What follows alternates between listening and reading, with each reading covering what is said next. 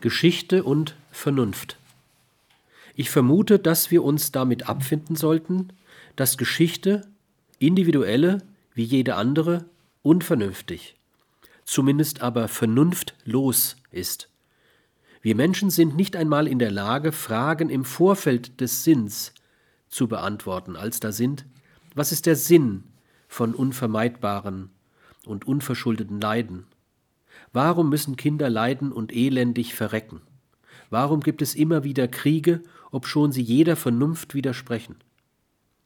Die Menschen haben sich schon um diese Vorfeldfragen Beulen in die Hirne gedacht.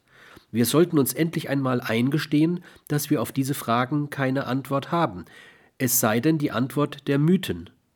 Diese wollen jene unheimliche Unvernünftigkeit, unter denen die Menschen aller Zeiten offenbar leiden, durch ein Ereignis zu Beginn der Menschheitsgeschichte verständlich machen.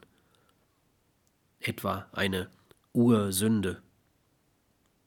Doch Mythen sind keine Geschichte. Sie sind nichts anderes als das Eingeständnis der Situation des Menschen vor Fragen, die seine Möglichkeit übersteigen.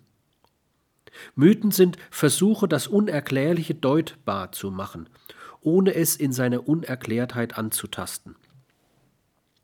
Und solches mythisches Denken hat allemal sein Gutes.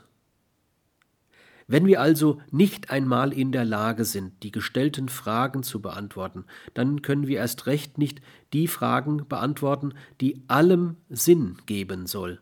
Und das fordert doch die Sinnfrage.